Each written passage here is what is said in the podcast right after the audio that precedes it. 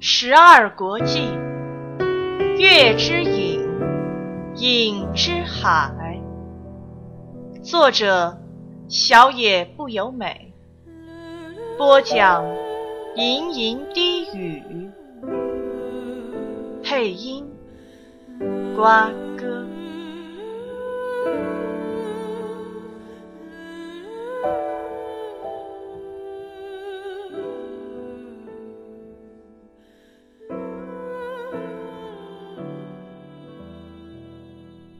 乐俊虽说过到阿岸要花一个月，但他实际上看见港口时已经过了两个月了。请问，在阿岸城门前，杨子找到了一个旅人。阿岸城位于平缓丘陵地带的下坡处，从山丘下坡的大路上，一眼就能望见阿岸港。被称之为青海的海，真的是青色的；拍向岸边的海浪，则是白的。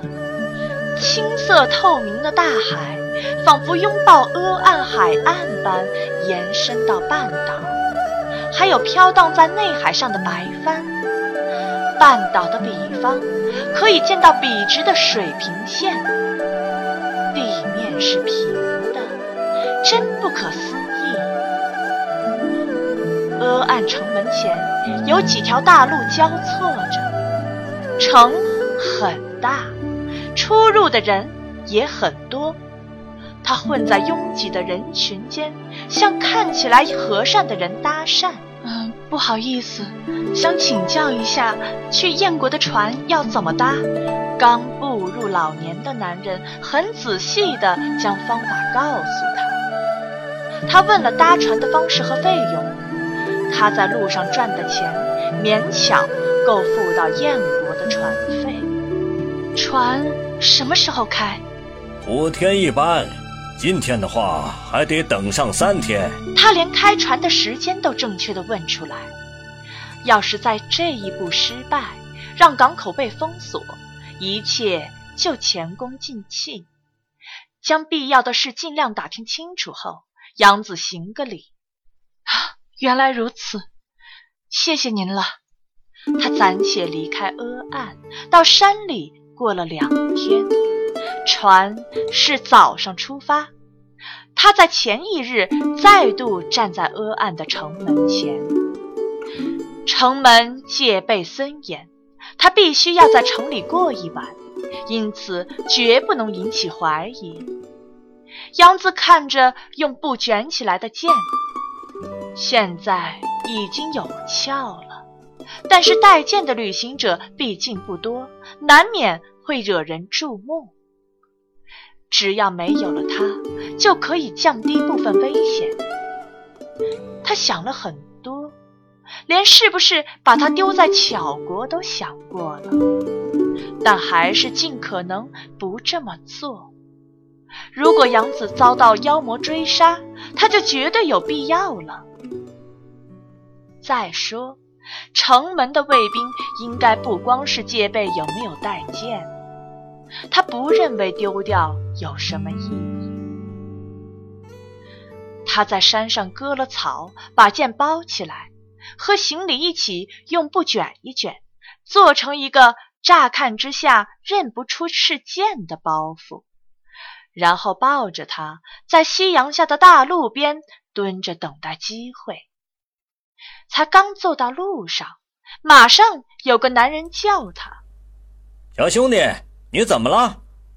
是一个中年男人。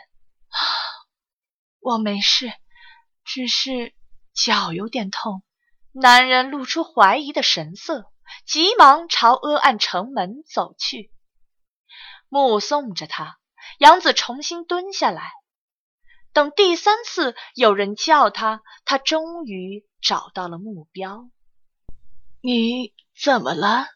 是带着两个小孩的夫妇。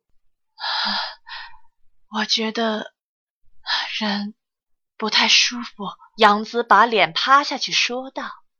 那女人手扶着他的身体。你还好吧？杨子只是摇摇头。如果不能在此引起这对夫妻的同情，就只得把剑扔在这里走掉，冒着更大的危险了。紧张让他自然而然地冒出冷汗。没事吧？恶案就在眼前，你能走到那里吗？杨子闻言微微点头。男人撑着他的肩：“是吗？你抓好，马上就到了，加油！”杨子点头称是，一手扶着男人肩膀。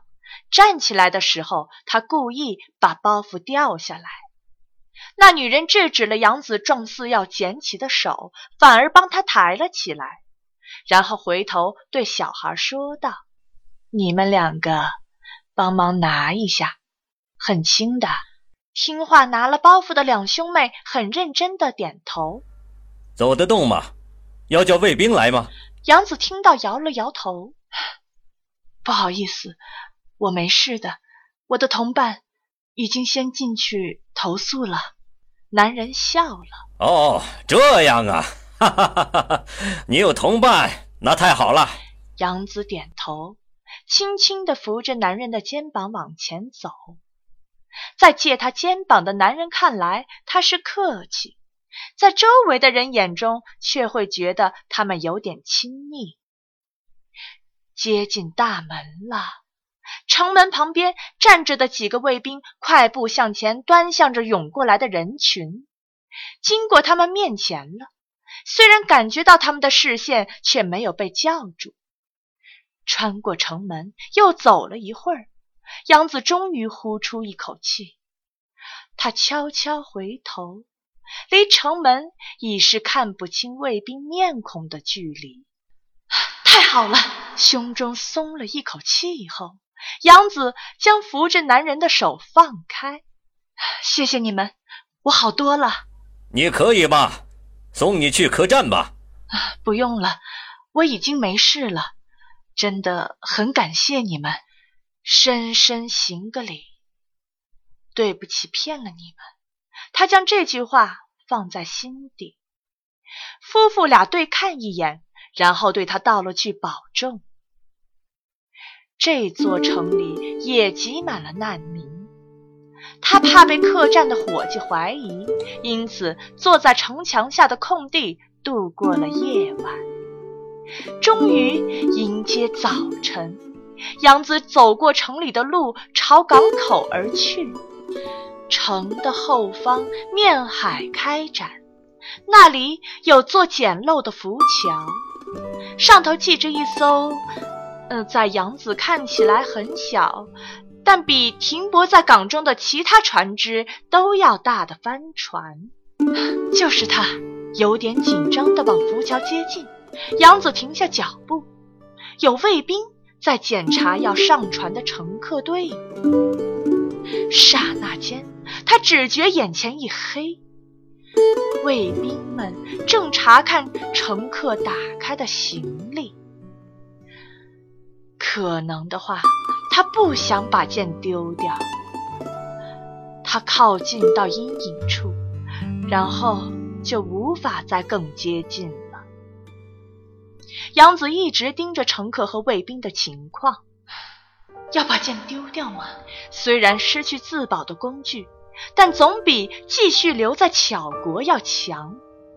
他边想边看着不远处的水面，却怎么也下不定决心。这是和锦旗有关联的东西，他有种感觉，失去了它将会彻底切断和锦旗间的联系。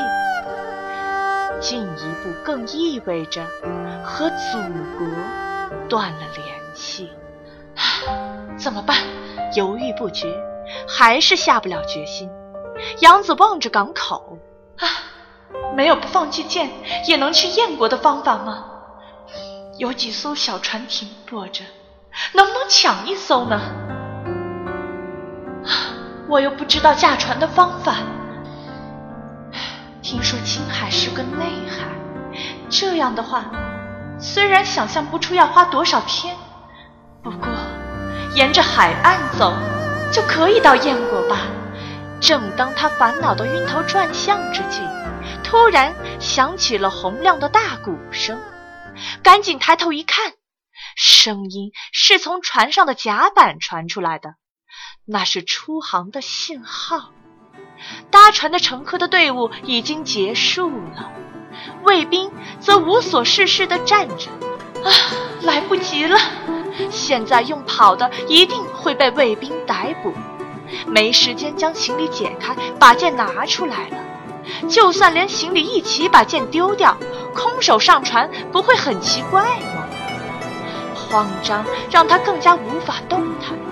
这样呆若木鸡的一直站着，杨子眼见着船将帆给升起，搭在船边上下用的板子被拿开了，杨子终于自阴影中飞奔而出，船微微的开始滑行，卫兵在那里目送着。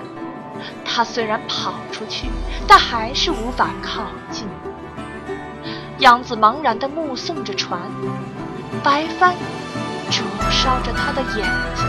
现在可以跳进海里去，乱七八糟的想法在脑中打转，但身体就是动不了。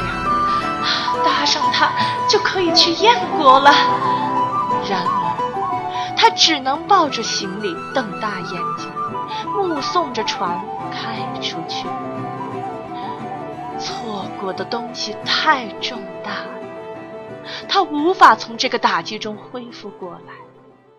怎么了？没搭上吗？一个粗哑的声音叫他，杨子这才回过神。打了木桩，将土压实的码头下有艘小船，有四个男的正在甲板上干活，其中一个则抬头看杨子。杨子表情严肃的点头。下一班船要等五天才有。这五天将会决定他的命运吧？敢不敢跳，小伙子？上来吧！一时间无法掌握话中含义的杨子看着水手：“你很急吧？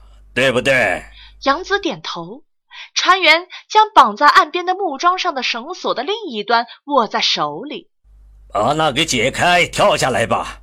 我们会在福豪追上他，让你搭船可以。但你得干活。船员说完，其他水手都轻轻笑了。杨子用力点点头，将脚边木桩上缠着的绳子解开，抓着它跳下了甲板。这艘船是载运货物到阿岸北边一个叫福豪的小岛的货船。福豪在巧国北端。从阿岸出发要花上一天一夜，这里再过去到燕国前就没有靠港的地方了。杨子除了学校旅行时坐过渡轮外，就没有搭船的经验了。不用说，坐帆船更是有生以来头一遭的经验。他没头没脑的被船员使唤着去拿这个收拾那个的，被操得像条狗一样。等到了海上，船只的操作告一段落，就被命令去刷锅子、煮饭，做一件又一件的杂事。虽然到最后竟有年长的船员要他帮忙按摩腿，但是当杨子对别人问他的话都含糊以对时，他们只笑他是个沉默寡言的小子，并没有多加追问。他对此相当感激。船一昼一夜没有休息，在海上不停疾驰。第二天早上，便进了福豪港。以早一步抵达要前往燕国的船，正静静停在港中。船员们物尽其用的使唤杨子，到最后没有靠岸，而到了停泊中的客船旁边。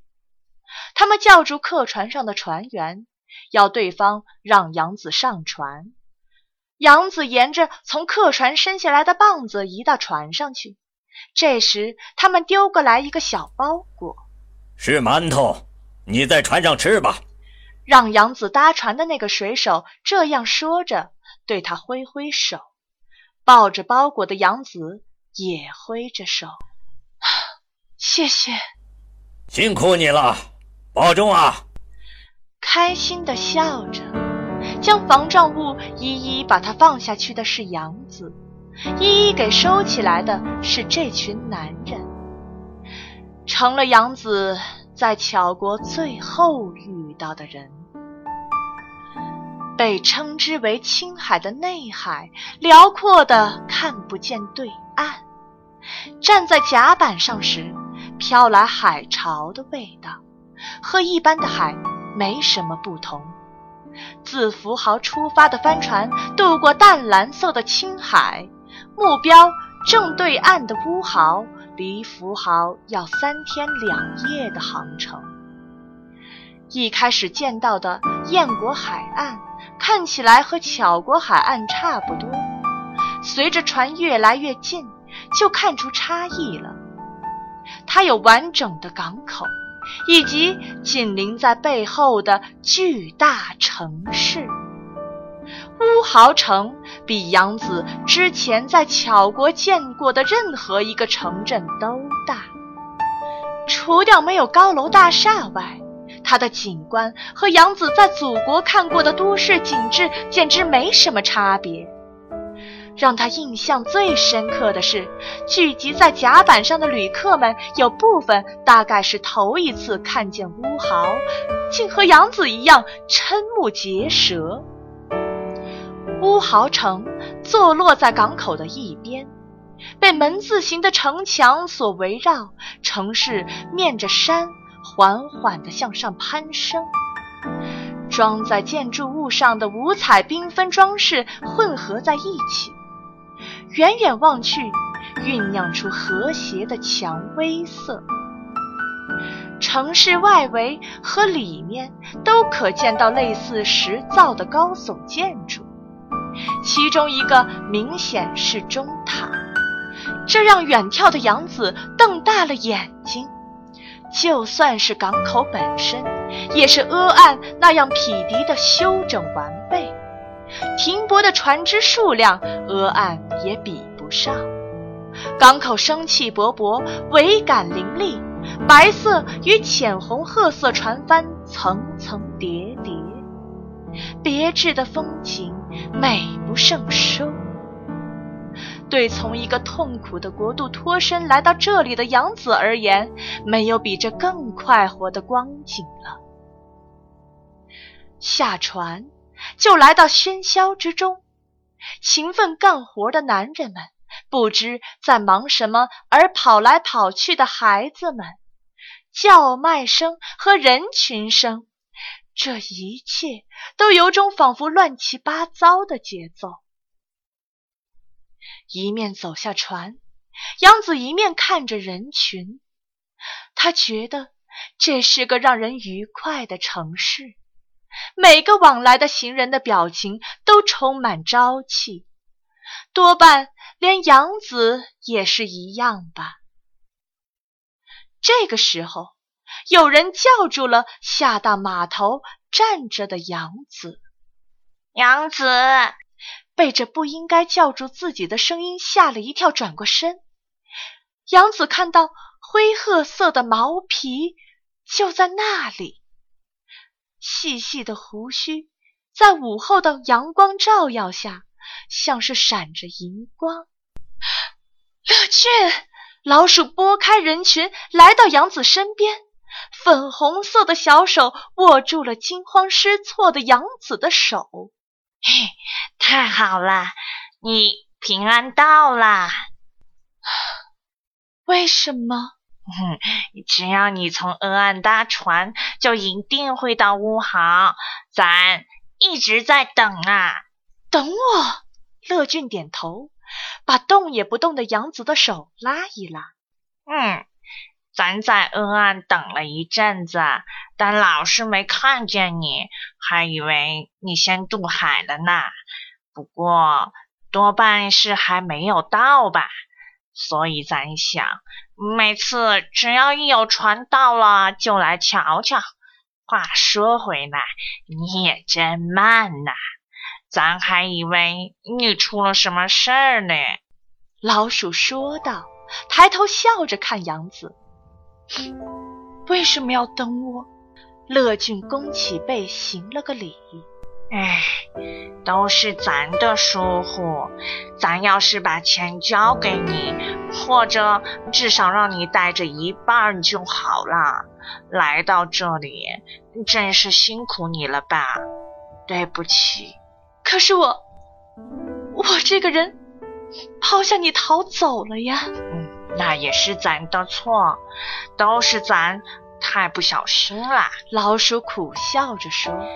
逃走是应该的呀，要是官兵来了把你抓起来怎么办？要是咱有叫你快逃，把钱包交给你就好了。只不过咱突然就晕过去了。乐俊，嗯，咱后来很担心你，不晓得怎么样了。幸好你没事。我。我并不是逼不得已才丢下你的，嗯，是吗？没错，我害怕和别人一起旅行，我觉得没有人可以相信。这里有的只是敌人，所以才这样。乐俊轻轻动了下胡须。嗯，那你现在还把咱当敌人吗？杨子摇头。嘿嘿，那就好，咱走吧。我背叛过你，你不恨我吗？哼，咱只觉得你很傻，但并不特别恨你。我想过要回去把你杀死。牵着他的手，乐俊正要迈出去的脚停了下来。啥咱呐，杨子。嗯，哎，说句老实话，当知道你丢下咱走掉，咱有点难过。只有一点啊，咱很明白你不信任咱，咱又没有什么企图，你却始终小心翼翼的。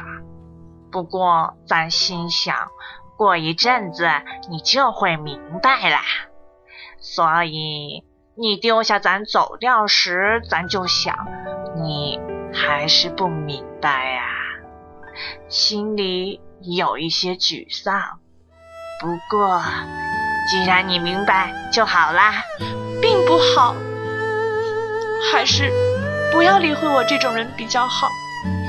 那是咱的自由，咱希望你信任咱，所以。你能信任，咱就开心；你不信任，咱就落寞。这是咱的问题。要不要信任咱，则是你的自由。信任咱，你也许有好处，也许有坏处，但那是杨子你的问题呀。杨子低下头，乐俊，你真了不起。嘿嘿，怎么突然这样啊？我老是闹别扭，还以为自己没有朋友。杨子，小手拉着杨子的手臂。我实在太不懂事儿了。不会啦，就会。不会的，杨子。咱可没有被漂流到人生地不熟的地方，还被追着到处跑啊！杨子凝视着乐俊，抬起望着自己的脸，好一会儿。乐俊笑了：“你呀，真的很努力啦，杨子，整个人都不一样啦。”哦。嘿，你一从船上下来，咱就发现啦，好像无法对你视而不见呐。我吗？对。好啦，走吧。走？去哪里？去县政那里。海客只要提出申请，似乎可以得到一些方便。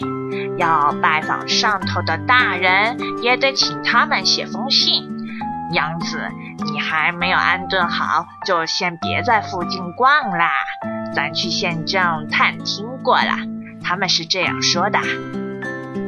你真了不起，杨子觉得大门似乎正一扇一扇的打开。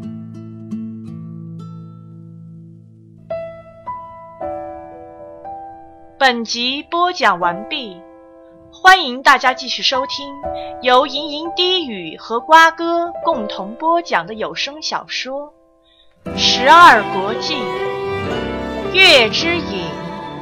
影之海。